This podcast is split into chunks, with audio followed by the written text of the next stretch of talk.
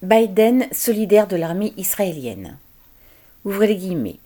Une solution à deux États est le seul moyen d'assurer la sécurité à long terme du peuple israélien et du peuple palestinien, fermez les guillemets, a déclaré Biden dans une tribune du journal Washington Post le 18 novembre.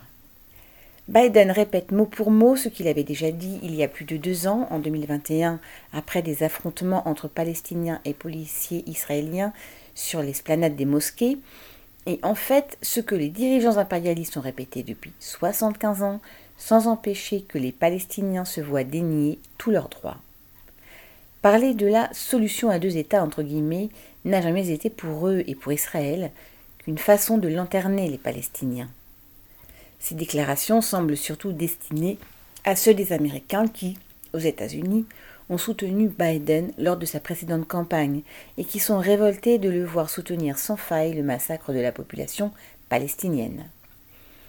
Selon un récent sondage, moins de la moitié des Américains estiment que les actions militaires d'Israël sont justifiées et, chez les démocrates, 51% penseraient que l'État d'Israël va trop loin. Comment croire que les États-Unis, tout comme les autres grandes puissances, se préoccupent du sort de la population palestinienne?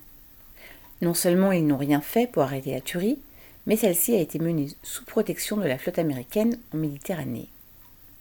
Ouvrez les guillemets. Gaza ne doit plus être utilisé comme une base pour le terrorisme, fermez les guillemets, martel Biden. Mais c'est la haine engendrée par les massacres qui fournit de futures recrues palestiniennes à des groupes comme le Hamas. Biden parle de la façon dont on pourrait parvenir à la paix. Mais cette paix qu'il évoque maintenant serait la paix des cimetières fois que tout sera rasé et que des dizaines de milliers d'hommes, de femmes et d'enfants auront été tués. Car, quel que soit leur discours, les dirigeants américains soutiennent la politique jusqu'au boutiste de Netanyahou et ils le font par des actes en finançant l'État d'Israël, en lui donnant les moyens de s'armer. Sauf à de très rares moments, les dirigeants impérialistes n'ont jamais rien fait de sérieux pour pousser les dirigeants israéliens à accepter un véritable règlement politique. Les dirigeants impérialistes, les Bidens et les Macron, veulent se donner l'image du dirigeant cherchant à apaiser le conflit. Mais ce n'est qu'une façade, et il serait vain d'espérer qu'ils mettent fin au chaos, car ce chaos, ils l'entretiennent, à commencer par les dirigeants des États-Unis.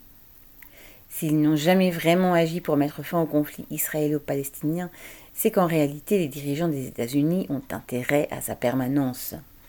La situation de tension fait d'Israël leur fidèle vassal, le gendarme dont ils ont besoin dans cette partie du monde pour y défendre leurs intérêts, tant elle les intéresse pour sa richesse en pétrole et sa position stratégique. Tant que l'impérialisme dominera, il n'y aura pas de véritable stabilité et de véritable paix ni au Moyen-Orient, ni dans le reste du monde. Aline Rettes.